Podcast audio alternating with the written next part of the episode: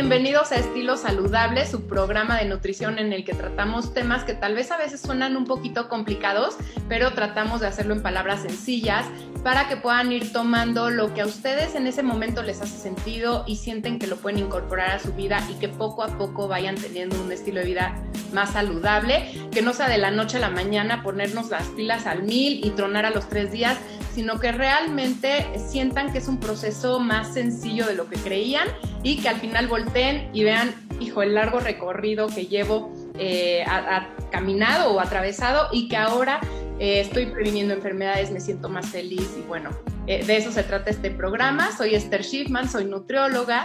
Eh, me encanta estar con ustedes todos los viernes y hoy tengo un invitado de lujo, fue alumno mío, me acabo de enterar. bueno, la verdad es que con muchísimo gusto, bienvenido Jerónimo de la Pesa, colega y especialista en nutrición deportiva. Bienvenido.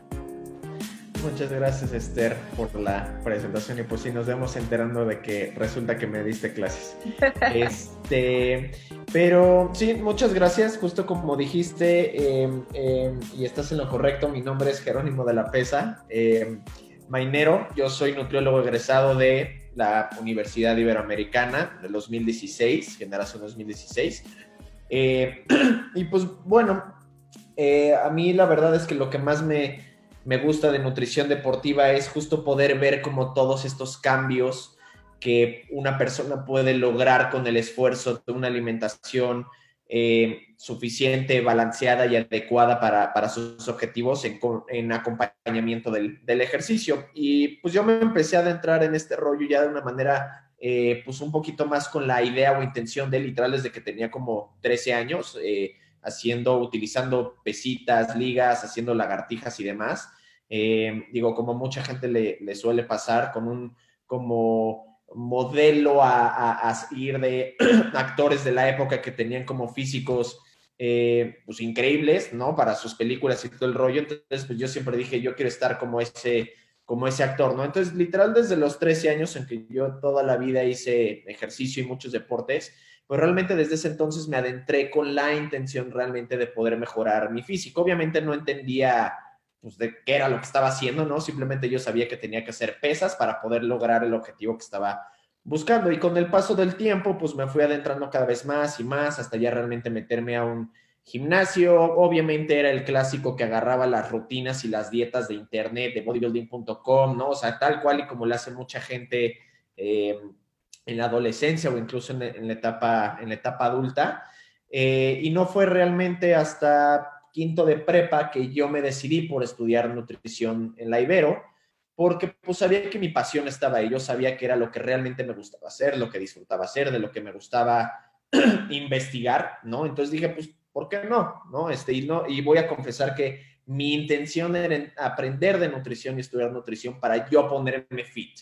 Esa fue mi, era como estoy harto de estar leyendo de internet, lo que sea. Yo quiero realmente aprender y entender cómo y de qué manera yo me puedo poner fit. Obviamente, ya después utilizas esos conocimientos eh, para la gente, pero la verdad es que creo que mucha gente acaba utilizando como su propia carrera primero para sí mismo, ¿no? Y creo que es una muy buena, eh, un muy buen método de iniciación porque el tú probar cosas o el tú ser también congruente con lo que predicas, tú es este, comer bien o eh, ponerte como objetivos de la mano de una dieta específica para lograr esos objetivos y que te lo preparas tú y el ejercicio es una de las mejores maneras en las que puedes empezar a agarrar eh, experiencia porque además te pones en los zapatos del otro, ¿no?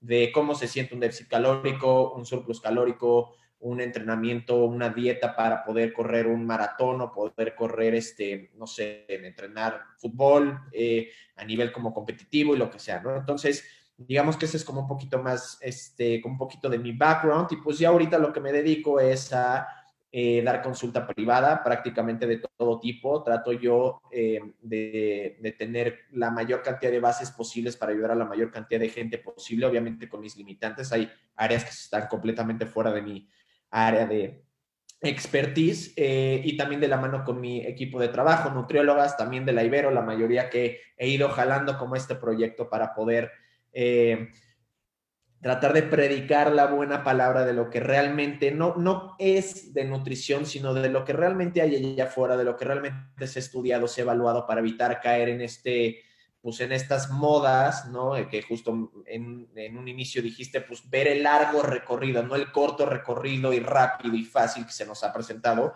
que también creo que otra palabra muy clave que dijiste y muy buena es sencillo, no es fácil, ¿no? Fácil no es, ¿no? Simplemente creo que hay que hacer de las cosas complejas un poquito más sencillas para que podamos eh, llevarlas a cabo de una manera un poquito más, no nada más dinámica, pero pues que justo veamos que no es tan complicado como parece, ¿no? No estamos tratando de mandar un cohete a la luna, no es algo eh, tampoco como ultra, ultra sencillo, pero simplemente entendiendo como las bases eh, básicas, valga la redundancia un inicio, creo que la gente puede pues, evitar marearse demasiado para poder lograr su, objetivo.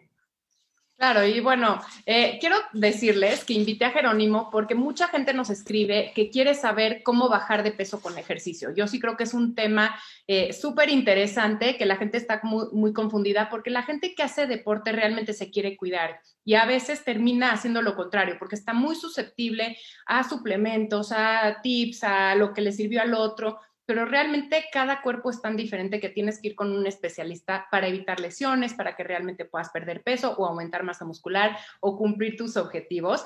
Y bueno, viendo las redes de Jerónimo, es espectacular la verdad lo que haces y tienes un humor extraordinario. Así es que chequen sus redes y agárrenlo a su humor, a, su humor porque pues sí, e, es, un, un, enfoque muy distinto y muy refrescante y te agradezco mucho que estés con nosotros. Y si quieres, platícanos, eh, que aparte es tu pasión y se ve, platícanos un poquito eh, los beneficios de esta actividad física y cuándo se vuelve un deporte o cuándo se, ¿no? Estas fases o, estos tipos de actividad física que hay.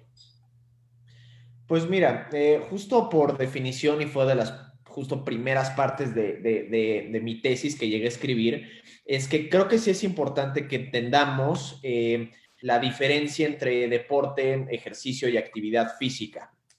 Eh, simplemente para que digo, no es que sea como muy conservador ni cerrado ni nada, pero creo que la gente ha raspado mucho los términos clínicos o deportivos o de nutrición y los ha convertido en algo más, ¿no? O en algo que realmente no es. Entonces, creo que eh, partiendo de la base de que realmente entendamos eh, tal cual lo que son esos términos y cómo se definen para evitar que nos estemos confundiendo es importante. Entonces, realmente actividad física se define por literal cualquier actividad física, lo que es, ¿no? Cualquier movimiento que hacemos con nuestro, con nuestro cuerpo eh, en actividades diarias, ya sea caminar, barrer, trapear, limpiar, despertarnos, hacer la cama, etcétera. Eso es actividad física, ¿no?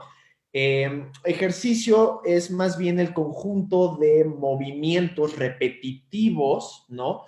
Con la final del poder lograr un objetivo a nivel eh, físico, ¿no? O incluso mental, que ya entra la parte del ejercicio, de quiero correr, correr para qué, para eh, mejorar mi capacidad cardiorrespiratoria, para perder peso, para endorfinas, sentirme más productivo a lo largo del día en el, en el, en el trabajo o en mi vida diaria o en la escuela este, pesas, ¿no? Una rutina determinada eh, para poder lograr igual el mismo objetivo a nivel físico, ¿no? Ya deporte, pues es el ejercicio eh, realmente que está más sujeto a nivel competitivo y a reglas por un organismo regulador, ¿no? Que ya pues, sería fútbol, eh, ciclismo y, todo el rollo, ¿no? En el que buscas como esa competencia y en el que hay realmente reglas, ¿no? Y en el que hay algo que lo, que lo, que lo, que lo regula, ¿no? Entonces, para que podamos entender un poquito como las bases de qué es cada uno, eh, creo que es la, la, mejor manera que yo he encontrado de poder definir las, las, las tres. Así es que todas estas personas que quieren bajar de peso o aumentar masa muscular tienen que hacer ejercicio, porque sí tienes que tener cierta estructura con ciertas metas, tus objetivos, y, no es de la noche a la mañana. Así es que cuéntanos qué, tipos de ejercicios serían los más recomendables para uno u otro. Pues mira, em, esta parte es una de las partes que a mí más me ha llamado la atención en los últimos, pues probablemente, yo creo que en el último año. Eh, que, porque a mí me llegan igual a preguntar mucho, ¿cuál es el mejor ejercicio? ¿Qué debo de hacer de ejercicio? ¿Qué es lo que tengo que hacer para perder peso o aumentar masa muscular o lo que sea, ¿no? Y creo que incluso hay uno, uno que otro libro muy interesante en el que ponen el, eh, como eh, manera representativa de qué tan importante es cada cosa y en qué pedestal deben de estar, es como una pirámide, ¿no? Entonces, eh, realmente como que en esa pirámide sí creo que todos estamos de acuerdo con que el ejercicio debe de ser fundamental para, perder peso, ¿no? Sin embargo, que para que la gente entienda realmente qué importancia tiene cada cosa, el ejercicio es muy importante, sí, al final del día es uno de los componentes del, gasto energético total. Eh, aún así, no es incluso tan representativo como unos pensarían, ¿no? Incluso nuestras, nuestra actividad física diaria de hecho, quema más calorías y pertenece a un porcentaje más elevado de ese gasto energético total que el ejercicio. Entonces, una persona podría perder peso sin hacer ejercicio siempre y cuando se esté calculando eso dentro de sus calorías. Pero ¿cuál es la bronca? Podrían perder masa muscular, seguramente, eh, por lo tanto tampoco estarían perdiendo tanta grasa por pues, la falta también de esa secreción hormonal de testosterona que nos llega a causar el ejercicio. Obviamente nuestra dieta sería un poquito más baja en calorías porque no tenemos ese coeficiente de actividad física dentro de nuestro gasto energético eh, total. Entonces, pues es como un llamado de si hagan ejercicio, no se vayan por la vía, deja tú fácil, de la flojera total y absoluta de nuevo ejercicio, ¿no? Pero ya cuando una persona se va a adentrar al ejercicio, creo que lo primero que deben de hacer es hacer un tipo de ejercicio que les guste y fomente su apego. Porque de qué sirve que yo les diga que desde mi opinión personal y profesional, lo mejor que pueden hacer para cambios físicos es, es, hacer pesas. ¿Por qué? Porque es lo más dinámico que puede llegar a, a existir, porque prácticamente vas a ejercitar todos los músculos que quieras ejercitar y a tu, prácticamente a tu gusto, ¿no? Eh, y puedes hacer todos los movimientos articulares y biomecánicos y demás. Pero ¿de qué va a servir si la gente odia las pesas, ¿no? O si alguien, ese alguien odia las pesas y solamente va a ir uno o dos veces o va a desertar. Entonces creo que primero tenemos que partir de la, a partir de la base de que hagan algo que realmente les guste y les llame la atención. Llámese baile, correr, este, algún deporte literal como yo prefiero jugar fútbol o nuevo ejercicio. Si son las pesas, las pesas calistenia, que ahorita se está poniendo también muy de moda, todo lo funcional, que creo que incluso también se raspa mucho ese término de lo funcional, porque funcional es cualquier cosa que te ayuda a cumplir tu objetivo es funcional, ¿no? Y, pero digamos que como que los hits, el uso de, de mancuernas rusas, cuerdas de batalla, saltos y todo ese rollo. Entonces, realmente creo que lo que a una persona le guste y le llame la atención, así como a mí me llamó la atención estudiar nutrición, cuando tal vez pude haber, no sé, luego está muy de moda el decir, ay, ¿cómo? Pero eh, la nutrición puede no generar tanto dinero o esto lo otro, todo puede generar mucho o poco dinero dependiendo de qué tantas ganas o qué tanta visión tengas. Sin embargo, eso era lo que a mí me gustaba y era lo que iba a fomentar realmente que yo pudiera echarle ganas y, que realmente buscara como un eh, beneficio y un propósito para mi vida como diaria y también para ayudar a la gente. Entonces es lo mismo con el ejercicio. Entonces, creo que es lo primero que deberían de, de buscar, qué actividad física, qué ejercicio es realmente el que a mí me gusta y me funciona porque pues al final del día hay muchísimas cosas, te repito, está el tema de los gimnasios, lo que está de moda ahorita como todas las fitness boutiques, ¿no? Eh, ciclo, comando, este, Barry's Bootcamp, todas las demás que son de bicis, este, lo de funcional, etcétera. Entonces, siempre y cuando esa persona o, esa, o la gente encuentre ese algo que les gusta y que va a fomentar que cumplan con las sesiones que quieran hacer a lo largo de la semana o del mes, va a ser la mejor opción. Sí, y bueno, ya lo hemos platicado en varios eh, programas, que yo eh, lo escuché en algún momento de una colega y se me quedó muy grabado, que si hay que buscar el ejercicio que te gusta, definitivamente hay que buscar eso para que lo hagas con gusto, para que te mm, levantes todas las mañanas y lo hagas. Pero hay gente que de plano no ha encontrado eso o, no lo encontrará, no lo sé, pero casi todos nos gusta algo. Pero hay gente que le es muy difícil y lo tiene que ver como algo que se tiene que hacer, como lavarnos los dientes, como bañarnos. Es algo que tenemos que ver como un medicamento, como una, algo de nuestro día que tenemos que realizar porque realmente nos da grandes beneficios. Pero bueno, dejando los beneficios aparte, ahora el que quiere hacerlo por perder peso, por perder grasa corporal, que es lo importante, no perder nada más agua y músculo a lo tonto, perder grasa corporal, aumentar masa muscular, que entre más músculo, pues más salud, más eh, un envejecimiento mucho más saludable y todo eso es lo que queremos. Entonces, como dice Jerónimo, buscar eso que te gusta, que lo vas a hacer toda la vida y que le empieces a, ¿no? Si no te gustaba tanto, pues que le empieces a agarrar el gusto poco a poco, ¿no? Pero sí me ha pasado que muchas veces hay pacientes que les encanta el ciclo, por ejemplo, y la bici y, le dan, y no logran perder peso o no logran lograr sus objetivos porque su frecuencia cardíaca está súper, súper elevada o queremos estirar demasiado la liga. Cuéntanos un poquito de estas elecciones que pudieran ser incorrectas. Pues mira, creo que ese ya es, eh, justo es un tema un poquito complejo. ¿Por qué? Porque, mira, vamos a partir de la base que, pues para que una persona pueda perder peso, haga ejercicio no o haga 10 horas, pues necesita un déficit calórico sí o sí, ¿no? Este, simplemente por una cuestión de el famoso psico, calories in, calories out, ¿no? Entonces, pues muchas veces creo que la gente eh, no está realmente en el déficit calórico que piensa, ¿no? Creen que está en un déficit calórico, pero es que está en déficit calórico, sorry, pero es que no estás perdiendo peso, no estás perdiendo grasa, por definición no estás en un déficit calórico, ¿no? Comía cinco tacos, ahora como tres, ¿no? Pero quién sabe si eso tres sea déficit. Exacto, ¿no? Literal, y simplemente lo que pasa es que la realidad es otra, ¿no? Entonces, hasta que no entendamos que nuestra realidad es otra o que realmente no estamos haciendo lo que tenemos que hacer, pues no vamos a ver esa pérdida de peso o de grasa, ¿no?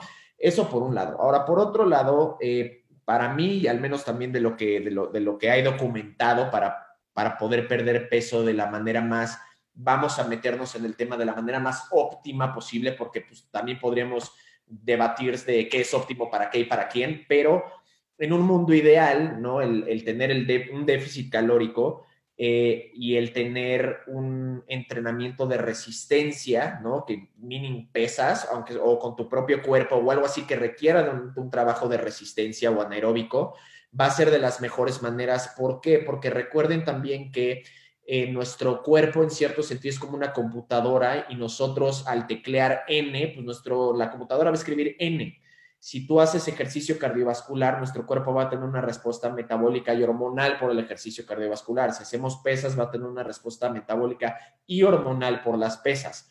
El tema es que cuando tú haces cardio, eh, y la mayoría de las veces llega a ser cardio extenuante y prolongado, como pueden ser estas clases o correr, nuestro, nuestro cortisol está muy elevado, ¿no? Y cuando eso se hace de manera repetitiva, pues ya es algo crónico, no es nada más de manera aguda, como en el ejercicio, que aunque hagas pesas, el cortisol está elevado, pero lo que importa realmente es cómo está eh, secretándose de manera crónica, cómo está elevado en la sangre de manera crónica, que va a acabar haciendo que la pérdida de grasa sea más complicada, ¿no? Por ese almacenamiento, esa tendencia de, almacenamiento que tiende a tener el cortisol, ¿no? Con la, con la, con la grasa, eh, dificultad incluso también para el aumento de masa muscular, porque es una hormona catabólica, ¿no?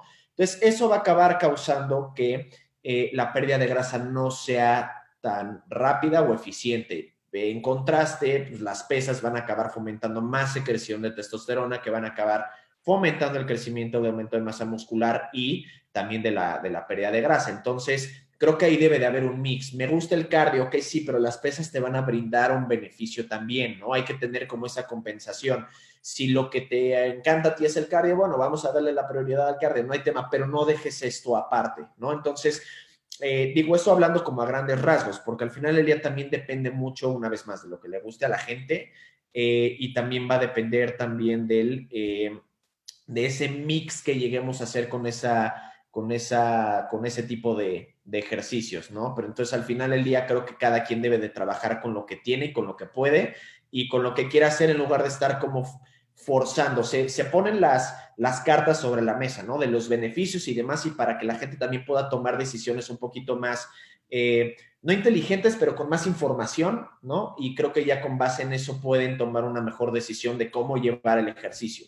Eh, conociendo más, ¿no? O sea, no nada más hacerlo por moda o porque alguien les dijo, sino ir escuchando su propio cuerpo y con una ayuda de un profesional ir viendo. Tal vez me pasa eh, con pacientes que han hecho natación toda la vida y cuando les hago un estudio sale el cortisol muy elevado y entonces les digo, ¿sabes qué?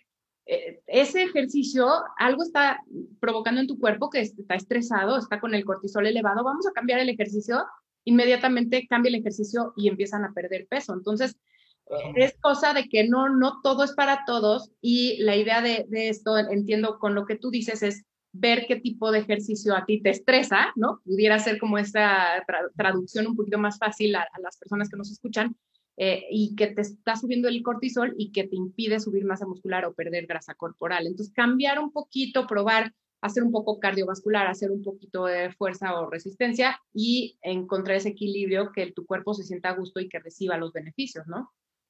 Exacto, y digo, también algo que creo que no está de más decir, al contrario, es que la mayoría de la gente se basa en el cardio, independientemente de por qué alguien en algún momento dijo y se hizo de, se puso de moda que el cardio es para perder peso y las pesas solamente para aumentar la masa muscular, pero se enfocan mucho en el gasto calórico, además ultra impreciso de los relojes, ¿no? Que además de que es muy impreciso, pero ese es otro tema, em, que ven que queman más calorías haciendo cardio que haciendo pesas o levantando pesas, pero una vez más, aquí lo que necesitamos entender es que lo que se hace y crea una respuesta crónica es lo que va a causar realmente el cambio, no lo agudo. Ok, tal vez quemaste más calorías en ese momento, sí, pero la respuesta hormonal crónica al final del día es lo que va a dar el resultado al final del día, al final de la semana, al final del mes o al final del año de realmente cómo fuimos cambiando, ¿no? Entonces, no, no hay que enfocarnos en las cosas como tan pequeñitas que llegan a ser insignificantes, ¿no? Sino en lo que realmente de manera crónica nos va a acabar, este, nos va a acabar funcionando. Claro, y mucha gente piensa esto, que el cardio, entre más cardio haga mejor y entre más calorías queme mejor. Y recuerden, en este programa lo hemos repetido muchísimas veces, ya no, ya no hay ni que estresarse de contar calorías, realmente hay que hacer las cosas eh, por salud eh, y vas a ver el beneficio a largo plazo. Lo vas a ver en peso, lo vas a ver en masa muscular, lo vas a ver nada más de paciencia y como que toma decisiones conociéndote lo más posible, ¿no? Y eh, dentro de esto hay muchos mitos. Yo veo, como decía, eh, los deportistas, los atletas, los que hacen ejercicio, los activos, están más susceptibles a caer en mitos porque hay muchísima información y hay una industria millonaria, ¿no? De suplementos y este tipo de cosas. Entonces, ¿cuáles son los mitos y las cosas que más se acerca a la gente contigo y tienes que, ay, no, espérate, vamos de cero? Híjole, ¿cuántos? No, creo que me preguntan más mitos. Los más comunes. sí, está, está muy heavy, pero justo, o sea, creo que algo muy bueno que dijiste es que se puede utilizar para, para, tanto el caso como negativo y positivo es, creo que lo mejor de nutrición es que hay mucha información y creo que lo peor de nutrición es que hay mucha información.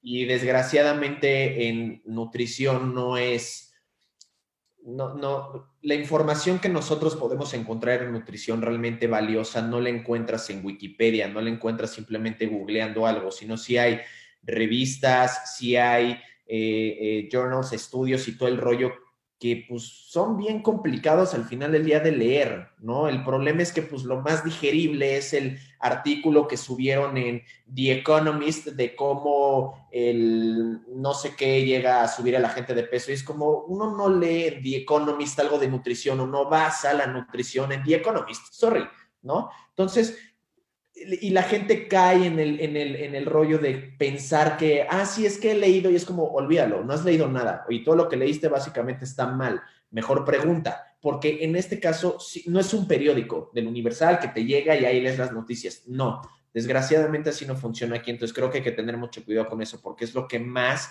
fomenta al final el día que la gente caiga en mitos. Desgraciadamente creo que hay más mala información allá afuera que, buena información, o al menos la buena información está pues muy escondida o alejada de lo que los, eh, digamos, la gente mortal que no es nutriólogo, no estudia nutrición puede tener acceso a, ¿no? Eh, y justo lo que mencionas también es otro tema muy, muy, muy importante, que es el de los suplementos, que, pues mira, justo eh, la industria de suplementos, el, creo que en el 2016, el último dato que, que llegué a leer, fue, llegó a generar mucho más de un billón de dólares, pero mucho, creo que 90 billones de dólares lograron a, levantar, ¿no? Entonces, imagínate, o sea, la cantidad de dinero que se mueve en el tema de suplementos. Y desgraciadamente es que la mayoría de los suplementos no funcionan, punto número uno. Eh, porque sí, aunque, oye, necesitamos vitamina C o necesitamos esto, lo otro, pues sí, pero recibirlo como un extra de manera exógena, pues no va a realmente causar un beneficio extra. Por eso existen los estudios científicos en los que realmente se ve se responde la pregunta que nos estamos haciendo, ¿no? Em, entonces, partiendo de la base que la mayoría no funcionan, eh, la mayoría también tiende a ser mal utilizados, ¿no? O sea, de nada sirve que tomes creatina si eres un maratonista, ¿no? La, porque la creatina es un eh, sustrato energético que funciona para otro tipo de actividades y de un tiempo mucho más corto, ¿no? Entonces creo que también la gente debe de entender en qué suplemento dentro de los que sí funcionan va a funcionar para qué actividad al final del día, ¿no? Y también el, momento de tomarlo, porque hay algunos que son dosis dependiente, hay otros que son este timing dependiente, hay unos que son, depende de la, eh, de tu estatura, de tu peso para también hacer el cálculo, ¿no? Pero por lo general los que la gente piensa que más funcionan son los que menos, ¿no? El, Oye, Jero, me estoy tomando colágeno, olvídalo. O sea, créeme que he investigado hasta el fondo de las piedras y el colágeno realmente tiene un impacto sobre, sobre las articulaciones y demás de manera exógena. Y no, aunque de eso están hechos nuestras articulaciones, nuestros tendones, ligamentos y demás, pues recibirlo de manera exógena no tiene realmente un beneficio.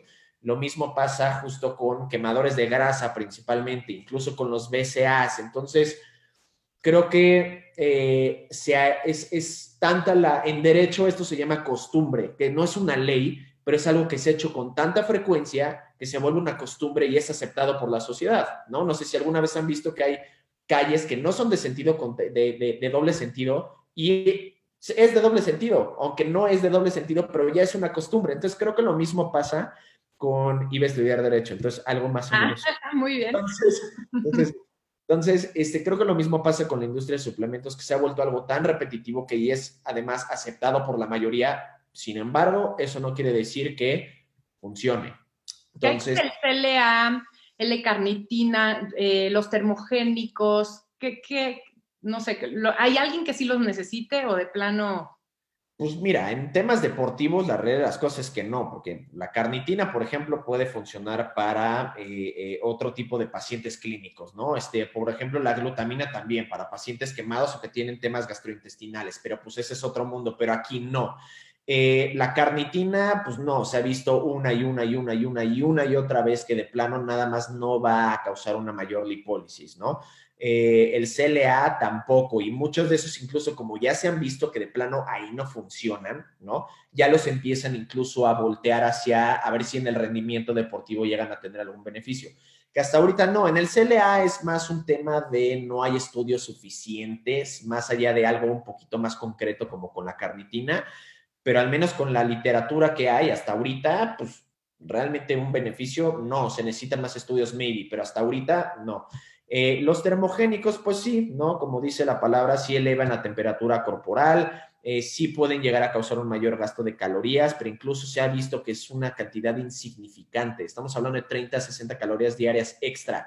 No es nada, es pararte al baño dos veces en el día y ya, o sea, no es algo realmente significante o significativo como para que represente un costo-beneficio positivo, ¿no? Que también son como de los, de los más famositos. Entonces, Sí, no, esos tampoco, desgraciadamente no. Sí. Yo lo que pienso es que están diseñados para deficiencias. Y, y, lo malo es que lo usa la gente indiscriminadamente sin ni siquiera saber si hay deficiencias o no, ¿no? En el caso de las vitaminas, está la vitamina E, la A, la, la, C, por si tienes alguna deficiencia o alguna condición que requiere una dosis mucho más elevada de la que podrías obtener con la alimentación.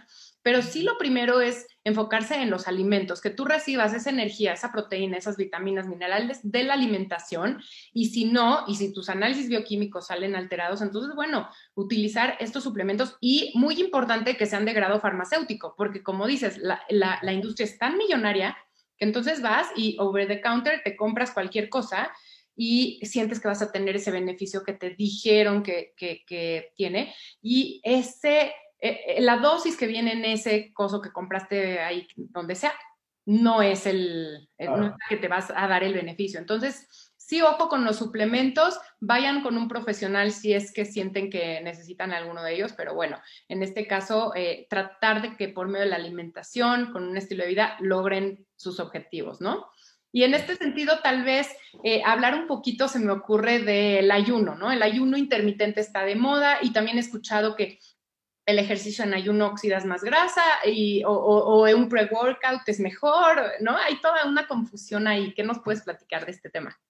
Pues mira, eh, e, e, este, eh, a mí cero me llama la atención, por ejemplo, el, tema del ayuno intermitente. Hay cosas que son un poquito más polémicas que sí me llaman mucho la atención, pero por ejemplo, el ayuno intermitente es, muy sencillo. El, ayuno intermitente se empezó a utilizar primero como un método, eh, llámale medicinal si quieres, hace muchos, muchos, muchos, muchos años y también se ha utilizado a nivel eh, religioso, como el ramadán, ¿no? Entonces, dentro de las religiones se utilizan en ayuno y todo esto. ¿Qué es lo que pasa? Un poquito más de lo mismo que ya hemos hablado, o agarran cosas o toman cosas y lo tratan de extrapolar a otro medio en el que realmente no hay un beneficio o está mal extrapolado. Entonces, como ya hablamos que pues al final del día es un tema de calories in, calories out y aquí podríamos debatir y aquí empieza a generar como cierta polémica de sí, pero es que la calidad de los alimentos, o sea, sí, pero al final del día eh, y es de las primeras cosas que aprendimos, por ejemplo, en clase de la clase de Tobar en bioquímica metabólica en termodinámica, como por el tipo de sistema al final del día, ¿no? La cantidad de calorías que nosotros quemamos y consumimos o oxidamos, si nos queremos poner muy clínicos, y, consumimos, pues va a acabar generando ese ratio positivo o negativo para estar en el déficit y perder peso o el surplus y ganar peso, ¿no? Entonces, en ese sentido, aunque tú comas, y eso se ha visto una, una vez más, una y otra vez en estudios, que si tú consumes mil calorías, por decir un número, en, haciendo ayuno intermitente de 12, 14, 16 o 24 horas, no vas a perder más peso que una persona que consumió la misma cantidad de calorías que tú, pero sin ese tipo de horarios. Lo único que llega a suceder es que en algunos estudios representan que los del ayuno intermitente, y aquí está también la parte que es importante de no leer el abstract, ni la discusión ni las conclusiones, sino también los resultados o la metodología en la que, pues claro, ¿por qué perdieron más peso? Porque resulta que no se comían todo. Pues sí, entonces solitos se metieron en un déficit calórico mayor, pues claro, obviamente van a perder más peso. ¿No? Eso pasa muchísimo en los estudios, pero cuando son estudios altamente controlados no se ha visto un beneficio. En todo caso, un estudio nuevo acaba de salir en septiembre, incluso por uno de los mayores proponentes de ayuno intermitente en el mundo, en el cual incluso esa persona que también lo hizo, o sea, no nada más lo diseñó, sino él también se metió en ese mismo rollo y como conclusión que ha sido de los mejor hechos, de hecho, y, más controlados, que tienen a, también a tener una pérdida de masa muscular mucho mayor, lo cual al final del día la pérdida de masa muscular no es absolutamente nada positivo, ¿no? Entonces no es una pérdida de peso como le llamaban en la, o le llaman en la Iber una pérdida de peso de calidad. La pérdida de peso de calidad es la que viene por medio de la grasa. En la mayoría de los casos va a haber algo de masa muscular, pero que no sea, que no pase de un, número específico, ¿no? De esa pérdida de peso. Entonces, Realmente el ayuno intermitente, una vez más, es más moda. Ahora, si te funciona porque odias desayunar y cenar, bien por ti, qué bueno, te felicito. encontraste el tipo de dieta que te funciona, así como puedes encontrar el tipo de ejercicio que te funciona, pero utilícenlo con, dentro del, eh, con, la, con la perspectiva que merece. No es superior a cuando la, cuando la cantidad de calorías y de proteína están perfectamente bien cuantificadas y son iguales en ambas dietas. Con el ejercicio en ayuno, que es algo que a mí me llama un poquito más la atención, porque puede causar un poquito todavía más de polémica, es que sí, como tú dijiste, y ojo, porque aquí las palabras son muy, muy, muy importantes. Oxidar grasa no es perder grasa. Sí, en ayuno, pues oxidas más grasa. ¿Por qué? Porque eh, hay menos reserva de glucógeno, que también no, no crean que se depletan por completo las reservas de glucógeno en ayuno. Sí hay un poquito menos y nuestra eh, nuestro cuerpo utiliza un poquito más de grasa en, el, en, el, en, ayuno eh, como fuente de energía, pero lo que incluso llega a suceder es, ok, tú perdiste un poquito más de grasa o quemaste más grasa durante el ejercicio eh, en ayuno. Va, perfecto, muy bien, qué bueno. Y el que desayunó, pues quemó un poquito menos y utilizó más carbohidratos. Qué bueno, ¿no? A partir de ahí podríamos decir, no, es que el ejercicio en ayuno sí. Pero ¿qué es lo que sucede? Cuando los que hacen ejercicio en ayuno eh, empiezan a comer carbohidratos a lo largo del día, utilizan mucho menos grasa a lo largo del día como fuente de energía en comparación de los que no hicieron el ejercicio, bueno, hicieron el ayuno ya habiendo comido algo. Entonces, al final del día, el ratio o la, el, el, nivel de sustrato que acaban utilizando es el mismo. Los dos van a acabar sumando 100 puntos, por ejemplo, ¿no? Quemaste 80 puntos en ejercicio en, ayuno perfecto de grasa y el otro quemó 20, pero el otro, o sea, el, que hizo el ejercicio en ayuno va a acabar quemando solamente 20 puntos de grasa a lo largo del día, mientras que el otro va a haber utilizado 80. Entonces, la suma es igual, ¿no? Entonces, realmente de manera crónica, como ya hemos hablado, no pierden más grasa. Y de hecho, también mucho ojo con esto, los que hacen ejercicio en ayuno deben de sí o sí, de manera inmediata, comer algo porque la, la no sé cómo se dice esto en español, porque siempre lo he en inglés, pero la aminoácido pool o la alberca, si le queremos llamar de aminoácidos. No, que... digo pool de aminoácidos, porque ¿cómo le dices, no? Alberquita de aminoácidos. o sea, pero los aminoácidos que están corriendo en la sangre, ¿no? Eh, simplemente no existen cuando estamos haciendo ejercicio en ayuno. Entonces, cuando acabamos de hacer ejercicio, no hay aminoácidos para reconstruir. Entonces, empiezas a entrar en un proceso catabólico mucho más acelerado. Mientras que los que sí comieron antes, sí hay aminoácidos circulando en la sangre y por eso no necesitan comer inmediatamente después. Pueden pasar 30 minutos, una hora, o incluso hasta dos horas si no tienen bronca. Entonces, sí es una recomendación importante para los que hacen ejercicio en ayuno. Ok, entonces lo que entiendo es que eh, se trata al final de calorías, entonces tal vez el ayuno lo que hace es en algunas personas que sí disminuya el consumo calórico porque tienen menos horario para comida y entonces les ayude, pero hay personas que comerán lo mismo, o sea, si no están yendo con un profesional o siguen alguna estructura o pues pues entonces comen más durante esas horas de comida y entonces al final si le metes lo mismo, pues el resultado es lo mismo, ¿no? Entonces la idea es eh, lo, que, lo que yo he leído también, porque yo eh, me encanta el ayuno eh, intermitente, para muchos de mis pacientes les ha funcionado, es que está hecho con otros fines, es decir, todo lo que viene ahorita de disminuye un poco la ansiedad, sí te disminuye el, apetito, a, un poquito de antienvejecimiento, todos los beneficios cognitivos que se han visto del ayuno intermitente, ese es el objetivo real y no está hecho para la pérdida de peso. Que hay algunas personas que si tú les ves que están disminuyendo su consumo de alimentos gracias a esa estrategia, entonces les, les puede beneficiar, ¿no? Pero que no, no es una estrategia hecha para eso. Pero sí yo lo que he oído mucho es eh, eh, que mejor me voy al ejercicio en ayuno, porque entonces me va a ir mejor. Y lo que tú estás diciendo es lo contrario, que si te vas en ayuno, luego vas a quemar menos eh, grasa que alguien que tuvo una alimentación antes de, ¿no? Sí. ¿Y qué recomiendas de pre-workout o este alimentación antes del ejercicio? Pues mira, eso también va a depender mucho de... Eh, va a depender muchísimo dentro, desde los objetivos de la persona, qué tan entrenado está, realmente qué tan ambicioso está con sus objetivos y lo que sea, y también de si realmente soportan eh, comer algo antes del ejercicio o no. Porque, por ejemplo, una persona que simplemente quiere perder esos tres kilitos, literal, dale una manzana y unas nueces y tan tan.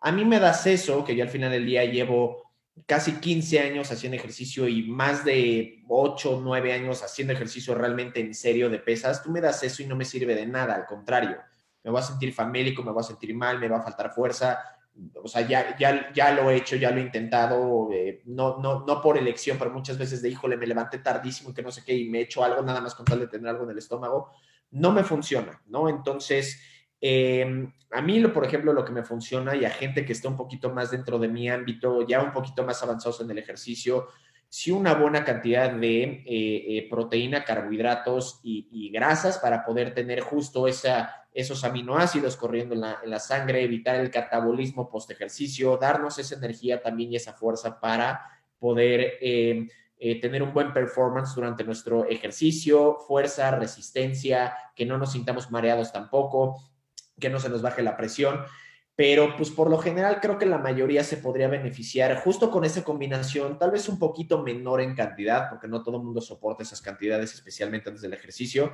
y más porque también va a depender de qué tanto tiempo antes comes eh, ese pre-workout. Yo como, así haga ejercicio a las 6 de la mañana, yo me voy a levantar a las 4 para comer dos horas antes del ejercicio. A mí me da igual, ¿no? ¿Y qué desayunas?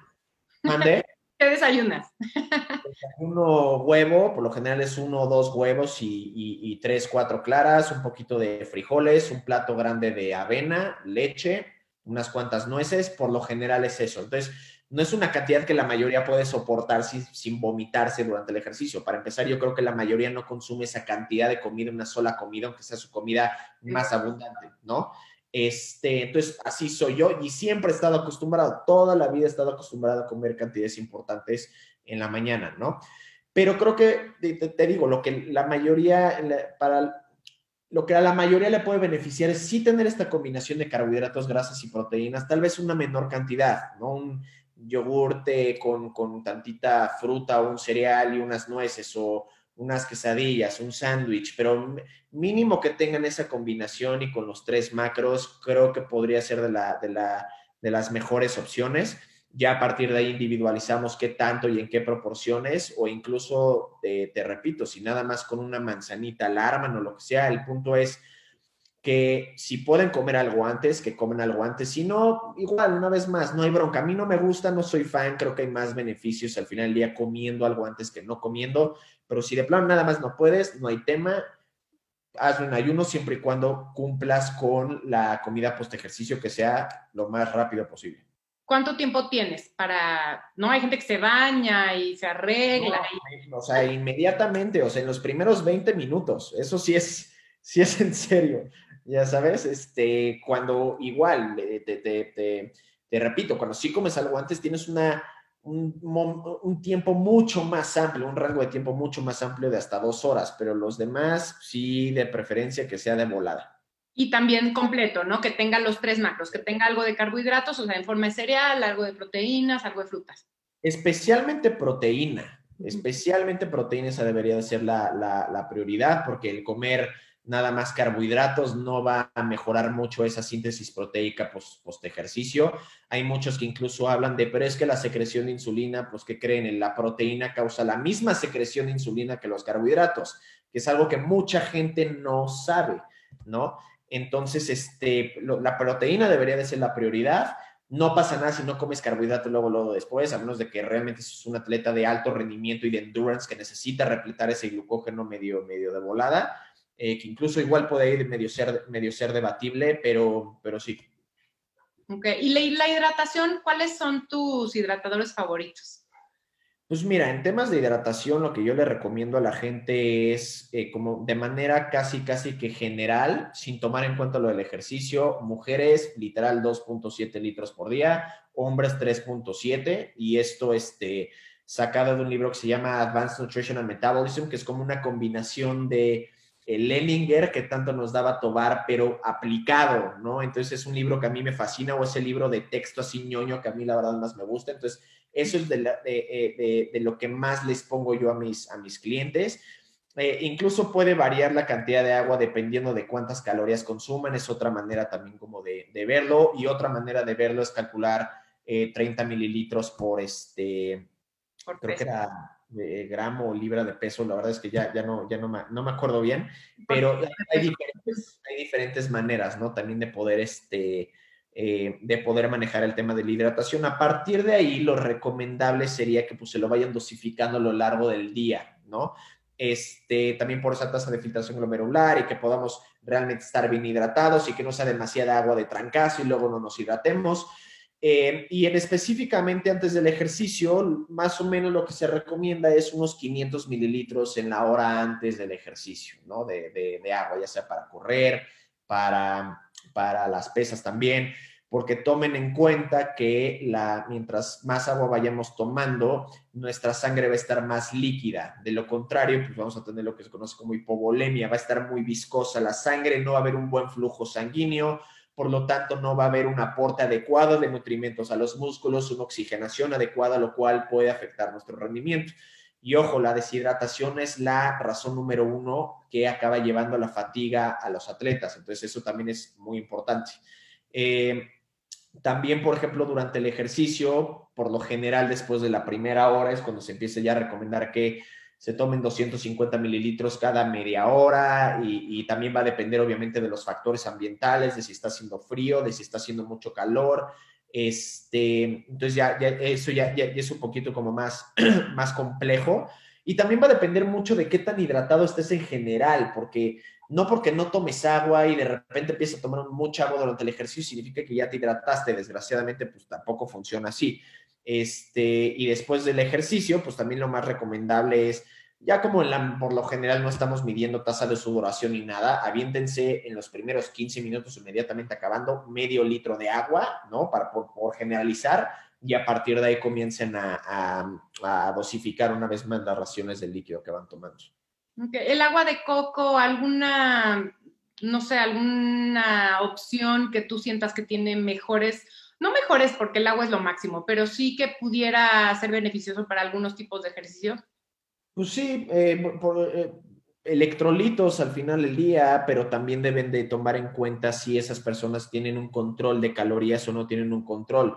Si tú estás buscando, por ejemplo, perder peso y tienes un control dentro del déficit y estás abusando del electrolit, pues olvídalo, ¿no? O sea, al final del día el electrolito, la mayoría de los electrolitos, ese lleno por ahí que no tenga que no tenga carbohidratos, pero pues tienen carbohidratos al final del día, ¿no? Una de las mejores opciones es el Gatorade Active, que no tiene calorías y están tomando como ese conteo de, de, calorías. Si no, pues eh, adelante, también va a ayudar obviamente a que repleten las reservas de, glucógeno y se recuperen.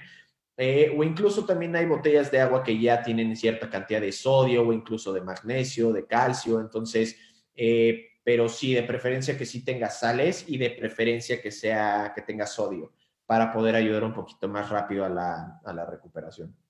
Sí, a mí me ha pasado que me llegan muchísimos deportistas que ya llevan 10 años en maratones, triatlones, pero nunca lo han hecho tal vez de la mano con un profesional y se lesionan y, como que en el, en el deporte esas endorfinas, eso que sientes rico y que te hace medio adicción y así, pues de repente se te va la vida porque te lesionaste y ya no puedes hacer ejercicio. Entonces, estas personas que ahorita se están motivando para hacer ejercicio, que tienen ciertos objetivos, ¿qué les recomendarías como para iniciar y no 10 años después sufrir lesiones, ¿no? Como que realmente sea eh, una manera adecuada de abordar el, ejercicio y que lo hagan bien. Pues mira, para empezar, creo que hay mucha gente allá afuera y está al alcance de todos alguien que pueda ayudarles en el tema del ejercicio, siempre, ¿no?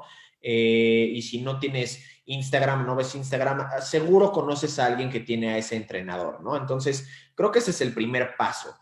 No tratar de hacer ustedes las cosas por su cuenta, porque desgraciadamente, si no han realmente o no estudian eso, no son gente con experiencia, no saben nada, ni siquiera qué dosis, cuánto corro, corro mucho, corro poco, cómo me recupero, me duele hoy el cuerpo, pero es normal, no es normal, o sea, son como eh, eh, son como bebés traídos al mundo que no tienen ni idea de qué está pasando, porque no son sensaciones completas y absolutamente desconocidas para ellos. Entonces no saben qué punto de referencia está bien o está mal.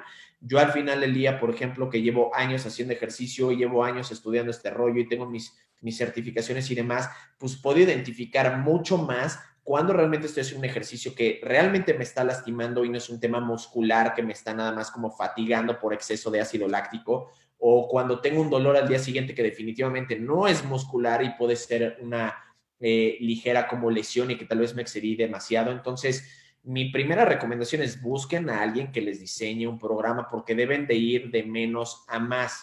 Una cosa muy importante y para que todos podamos tener todos los beneficios del ejercicio es tomar en cuenta el balance de eh, la fatiga y la recuperación. La fatiga es muy buena. ¿Por qué? Porque es lo que va a ayudar a que nos adaptemos y podamos ir mejorando en todos los sentidos. Por ejemplo, la masa muscular crece por la, ese proceso adaptativo al que está impuesta la masa muscular, ¿no? Si tú dejas de hacer ejercicio, la vas a disminuir porque ya no existe esa, esa estimulación, ¿no? Eh, entonces es un poquito más de lo mismo. Tenemos que aprender de poquito a poquito a adaptar nuestro cuerpo, que es algo increíble para esta parte de adaptación, dependiendo a, las demandas a las que tú la estés, lo estés imponiendo pero debe de ser muy de poquito a poquito. ¿Para qué? Para evitar que nuestra fatiga supere por mucho nuestra recuperación, que nos va a acabar llevando a una lesión o sobreentrenamiento e incluso que no estemos disfrutando nada del ejercicio. Entonces, es el balance que debemos de estar tomando en cuenta, pero como no lo sabemos, como, como amateurs o como principiantes, es mejor definitivamente al menos durante un buen rato pagarle a alguien, tener a alguien, y ya después, si quieres, ya que te vayas conociendo tú, pues ya vas haciendo tu, tu rollo si quieres pero primero que sí tengan este, guía experimentada y estudiada. Buenísimo. Y ya si ahorita alguien nos está escuchando y ya se motivó y hacía puro cardio y decide tener ese equilibrio que dijimos de cardio y resistencia o cardio resistencia fuerza, eh, ¿qué, ¿qué, les ayudaría a marcar? Eh, es decir, o a, eh, disminuir, obviamente ya incluyendo una dieta específica para este deporte que van a hacer, pero si hay algo que sea diferente, es decir, menos repeticiones, más peso, menos peso. Ya sabes que se, se manejan estos términos, ¿sí existe eso? digamos que existe también como mito, pero, o sea, es que, y digo, hasta cierto, hasta cierto punto también son, es muy bueno mantener ese como número de repeticiones incluso que se usan, porque eso va a depender también de lo que tú estés buscando. Por ejemplo, una persona que quiere entrenar fuerza, un power lifter, no lo vas a ver por lo general entrenando con 20 repeticiones porque no obtiene ningún beneficio entrenando con 20 repeticiones. Por lo general van a entrenar de 1 a 3 repeticiones o de 5 a 10 máximo, ¿no? pero no van a pasar por lo general de eso. Eh, existe la leyenda de que de 8 a 12 repeticiones es lo ideal para hipertrofia, pero eso también se ha desmentido una y otra vez con muchos estudios, en los que incluso cargando poco peso y haciendo más repeticiones, haciendo 20 o 25 repeticiones, que era algo que les decía, ay, no tengo gym en la pandemia, no importa, con lagartijas créeme que algo vas a lograr, con tus pesitas vas a lograr algo también. El punto es que también lleven a, cuando es poco peso, y muchas reps que lleven a su cuerpo casi al rango de la fatiga, ¿no? Del fallo para que realmente sea más benéfico, porque es cuando nosotros realmente vamos a activar las últimas fibras musculares para lograr ese, ese desarrollo. Eh, si tú por lo general estás entrenando, por ejemplo, para aumento de masa muscular, pues te mantienes más en el rango de 8 a 20 repeticiones o 15 repeticiones y un poquito menos dentro de la 1, 3 y 6. Si quieres verlo de una manera, tres cuartas partes de tu entrenamiento debe de ser en un rango de 8 a 15 y en la otra cuarta parte de 1 a 6 repeticiones. Cuando una persona que entrena fuerza es al revés, tres cuartas partes es de 1 a 6 y el resto es de 5 a 10, por ejemplo. Entonces, más bien para como hacerles la idea como general, traten de, para los, la, gente un poquito menos experimentada, de mantenerse en un rango de 6 u 8 a 15, 20. Es como el, el rango que por lo, en el que por lo general entran todos los demás rangos. Entonces creo que ese sería como el rango en el que nos debamos de, de, mover. Y por eso dice ahí máximo esfuerzo atrás de ti, ¿no? Es este, ese fatiga, o sea, es ese, ese punto que ya dices, ya no puedo ni una más, ese es bueno, ¿no? Llegar a ese punto hasta cierto punto, ¿no? También la famosa frase, no pain, no gain, no way. O sea, hay que, hay que ser inteligentes también a la hora de entrenar porque es algo que también nos puede llevar a lesiones. ¿Cómo? Si nosotros estamos constantemente llevando nuestro cuerpo al fallo, ¿qué va a pasar? Por el daño muscular, vamos a tener un daño tal que no nos podamos mover al día siguiente. ¿No? O dentro de dos días. ¿Y qué va a acabar causando? Que el volumen de entrenamiento, que se define como la cantidad de sets, reps, repeticiones y peso que tenemos a lo largo de la semana, disminuya porque nuestro cuerpo está fatigado. Entonces, ¿qué pasa? Por eh, eh, ir a lo bestia, ¿no? En los primeros dos días del ejercicio, ¿qué va, ¿qué va a acabar pasando? Que los pesos que cargaste en esas sesiones van a ser la mitad al final, lo cual va a acabar causando que realmente lo que debiste de haber cargado en la semana sea menor.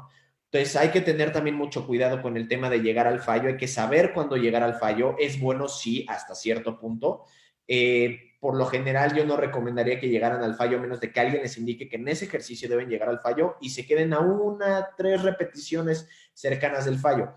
Es complicado también de medir porque necesitas mucha autorregulación, o sea, eso ya requiere de experiencia, pero que sí se exijan, así como de, ay, ya no puedo más, bueno, dale una, ¿no? En ese momento en el que digas, híjole, ya no puedo, una más y ahí quédate. Me encanta, me encanta para tener ese equilibrio que siempre buscamos.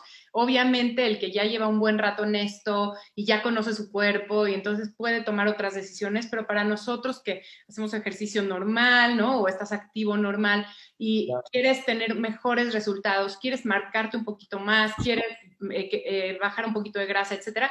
Entonces sí, eh, pues cambiar de ejercicio o llevar ese push un poquito más, ¿no? De darte ese un poquito más de esfuerzo eh, e ir sintiendo tu cuerpo que no sea un dolor que, que, nada que ver, ¿no? Eso de pain no game descartado por completo. Eh, y bueno, al final yo creo que todo se trata de balance, no hay píldoras mágicas, no hay como Jerónimo nos puede decir, hagan esto y van a quemar grasa, o hagan esto y van a aumentar masa muscular. Yo creo que es el trabajo eh, la frecuencia, el esfuerzo, pero sí de algo como tú decías al inicio y me quedo con eso, yo creo que mucho, que disfrutes, que se haga parte de tu estilo de vida, que lo puedas hacer a largo plazo eh, y que lo hagas acompañado de un profesional que te vaya guiando en lo que tú te conoces tanto, que puedas tomar esas decisiones que sabes que tu cuerpo le van a hacer bien, ¿no? Exactamente. Pues si nos quieres compartir tus redes, Jerónimo, para que te busquen, de veras vean el humor de Jerónimo, es maravilloso leer sus, sus posts y como hay gente que, que, es como, ¿no? Como inocente, leen el este y se angustian y te escriben y tú, no, espérame, me tienes que conocer para que no te cause ansiedad mi, mi, mensaje, pero bueno, compártenles tus redes y seguramente ahorita mucha gente te va a buscar para que les ayudes. Sí, claro, es J de la pesa, tal cual. Entonces, J de la pesa eh, estén preparados para, para, muchas cosas de las cuales no van a estar preparados. Justo como dice Esther, sí, sí es un humor especial, pero deja que es un humor especial, o sea, las cosas como son y punto. O sea, yo he aprendido, o sea, he visto a más de 5 mil personas diferentes, he tenido más de 35 mil consultas, o sea, a mí me han hecho como soy. Yo no los he hecho ustedes, o sea, toda esa cantidad de gente que he visto, toda la cantidad de planes que se han hecho, toda la cantidad de consultas que se han dado, me ha llevado como soy a este punto. Y la realidad de las cosas es que la mayoría de la gente necesita que se les diga las cosas como son, sin rodeos, para que no estén buscando el pretexto o la justificación de algo que están haciendo mal. Yo soy muy de la eh, educación del chanclazo, ¿no? El, porque el que no necesita el chanclazo es lo suficientemente autoconsciente como para saberlo pero hay gente que necesita de ese, no, o sea, no es así, casi, casi que moverle la cabeza para decirle, entiende que no. Entonces, no es hasta que realmente lo ven así que dicen, híjole, bueno, ok, me voy a poner mínimo a pensar a ver si realmente como que es posible. Entonces, eh, es como la, la, la, la, idea de este rollo. Trato de casi todo, no, no, no, ponerlo con, con, con las referencias que se necesitan. Eh, pero también compartiendo todo el tema como de experiencia y de lo que yo he visto que puede llegar a, funcionar, aunque no necesariamente esté estudiado, sin que sean tonterías, obviamente. Pero, pues sí, este, nos vamos a reír mucho. Seguro que sí. Y bueno, si quieres nada más para cerrar un pequeño resumen, em, digo, obviamente hay aumento de masa muscular y entonces, ¿qué tanto realmente se puede perder peso? Que es el tema de esta plática haciendo ejercicio. ¿Es factible o de plano mejor nos enfocamos en aumentar masa muscular y no pensar tanto en el peso? Por supuesto que es factible, pero creo que los objetivos van a depender muchísimo, obviamente, de lo que quiera la persona y de dónde se encuentre. Es decir, definitivamente hay, que, hay personas que se deberían de enfocar un poquito más en la pérdida de grasa si es que llegan a tener un exceso de grasa. Así como hay gente que neta no tiene casi nada de masa muscular y ese debería de ser su enfoque sin importar realmente cuál sea su objetivo, lo único que sí, de, lo, que más deben de entender es que el objetivo que sea requiere de inversión. Entonces ustedes están perdiendo grasa y están invirtiendo para poder tener beneficios a largo plazo, ¿no? Em, así como el aumento de masa muscular también es toda una inversión al final del día. Y si quieren tener de las dos, lo mejor que podrían hacer es enfocarse en una sola. No queramos comernos literal eh, todos los pasteles al mismo tiempo, un día pruebas uno, el otro día pruebas otro, pero denle el tiempo que merece cada uno de esos objetivos para que se cumpla y se hagan las cosas bien y siendo pacientes, porque la mayoría cae en la impaciencia, especialmente porque se pueden llegar a sentir incómodos o no ven los resultados que esperan. Entonces, si están bajando, pero no es tan rápido, ¿qué crees? Es exactamente como lo debes de hacer. Y si están aumentando masa muscular y va muy lento, ¿qué crees? Es exactamente como lo debes de hacer porque así es. Y también muchas veces el ganar un poquito de grasa en el proceso de aumento de masa muscular es normal, es lo que es. Una vez más, es como una inversión. Tú quieres tener una remuneración en cinco años, vas a tener que agarrar tu lana, sacarla del banco, meterla ahí para ver los beneficios en cinco años. Ay, es que mi lana no la veo. Pues no, porque está invertida en algo más grande que realmente tener tu lana en el banco. Y lo mismo con la pérdida de grasa, debemos de estar conscientes que nos podríamos sentir incómodos, sintiéndonos más delgados, con menos masa muscular, pero es normal, ¿no? Y una vez más, si realmente quieren saber ustedes lo que es normal, justo busquen un profesional que se los diga, para que no digan ustedes, no, esto es demasiado. Pues sí, porque tu punto de referencia tal vez no es el mejor. Entonces, esa sería como en, en resumidas cuentas ese, ese rollo. Sin embargo, eh, un plan de alimentación adecuado y el ejercicio adecuado para su objetivo es lo que más va a aumentar las probabilidades de su éxito. Y la paciencia, definitivamente. Y nada más, así último que se me vino a la mente, eh, primero músculo o primero grasa, o sea, si te puedes elegir, ¿qué, ¿qué, elegirías? ¿Qué funciona mejor? Eh, yo, Jerónimo, definitivamente masa muscular, pero también va, va, a depender un poquito de cómo esté tu porcentaje de grasa en ese momento. Puedes pasarte luego, luego al proceso de masa muscular, no pasa nada, ¿no? Eh, si hay un rango, ¿no? Más o menos en el que sí es conveniente un poquito perder grasa, grasa antes, pero definitivamente el aumento de masa muscular va a darles más beneficios porque va a causar que además metabólicamente hablando, su metabolismo no se adapte, mismo de lo que ya hablé alguna vez en una conferencia en la, en la Ibero, que pues igual es otro, otro monstruo de tema, pero definitivamente yo me voy por el aumento de masa, de masa muscular. Y después ya pierdan grasa, pero construyan algo. No puedes crear una estructura de una piedrita, pero sí puedes construir una estructura de una piedrota. Entonces, primero, y que no es el, símbolo, el símbolo de engordar, no, no lo piensen así porque así son y ya los conozco. Entonces, pero es más fácil construir o ver algo cuando hay realmente más espacio con lo que, con lo que tener esa construcción. Entonces, masa muscular. Definitivamente yo también masa muscular es lo más importante para llegar a hacer eh, a este envejecimiento digno, que nos podamos levantar de la silla, que podamos ser independientes. Así es que nunca perder masa muscular. Si van a tener una dieta de reducción, eh, que cuiden mucho su masa muscular, que no pierdan músculo en el proceso, así es que siempre aumentar masa muscular y con eso viene una pérdida de grasa en un futuro. Y bueno, si, si es necesario, porque tiene un exceso de masa grasa, bajar la grasa, entonces que sea con un profesional para que evite la pérdida de músculo en ese proceso, ¿no? Y ya luego lo aumentarán. Pero bueno, muchísimo, muchísimas gracias, Jerónimo. Te agradezco mucho que nos dediques tu tiempo. Yo sé que tienes consulta full, full, full. Así es que seguramente te van a contactar muchísimos. Y bueno, gracias a ustedes por eh, estar todos los viernes aquí en Radio 13 Digital en estilo saludable. Los espero el siguiente viernes. Pero recuerden que todavía falta la receta saludable de esta semana. Así es que ahorita regresamos. Muchas gracias a ti, Esther, por invitarme. Y pues ya sabes, lo que sea que necesite que se desmientan mitos y tonterías y se pueda dar un poquito más de iluminación, pues que, que así sea. Gracias, claro que sí, así será y te esperamos muy, muy pronto.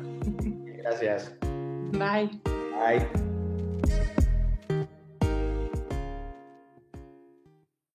Para la receta saludable de este viernes haremos unos tacos de lechuga de salmón tai. Esta porción rinde de 4 a 6 personas. Ingredientes. 4 filetes de salmón fresco, hojas de lechuga redonda o lechuga eva francesa, sal, pimienta, páprica y ajonjolí negro. Para la salsa, 3 cucharadas de cacahuate de maní sin azúcar, 2 cucharadas de agua, un sobre de stevia, una cucharada de soya, 2 cucharadas de vinagre de arroz, una cucharadita de aceite de ajonjolí, una cucharada de jengibre fresco rallado, un jugo de limón y salsa tabasco al gusto. Para las verduras, 2 zanahorias cortadas en tiritas delgadas, una taza de brócoli picado en pedazos chicos, una taza de demame sin casca y una taza de germen de soya cacahuate picado o almendras fileteadas para decorar. Preparación. Sazonar los filetes de salmón con pimienta, sal de mar y páprica. Poner a calentar muy bien un sartén y cubrirlo con aceite en aerosol de aguacate. Una vez que esté bien caliente, asar los filetes de salmón 4 minutos de cada lado aproximadamente para que quede doradito, con cuidado de no cocer demasiado para que no se seque. Desmenuzarlo en trozos medianos y reservar en un plato. Asar las verduras con un chorrito de aceite de ajonjolí empezando con la zanahoria. Agregar el brócoli y el germen de soya y al final los ademames. Sazonar con un poco de sal y pimienta. Dejarlos poco tiempo para que queden crujientes, aproximadamente 5 minutos y reservar. Preparar la salsa mezclando todos los ingredientes con un globo. Armar los tacos tomando una hoja de lechuga, ponerle los pedacitos de salmón encima. Espolvorear el ajonjolí negro sobre el salmón, cubrir con la mezcla de verduras y terminarlos con la salsa de cacahuate. Decorar con cacahuates picados o almendras fileteadas para darle un toque crunch. Ahora sí, a disfrutar.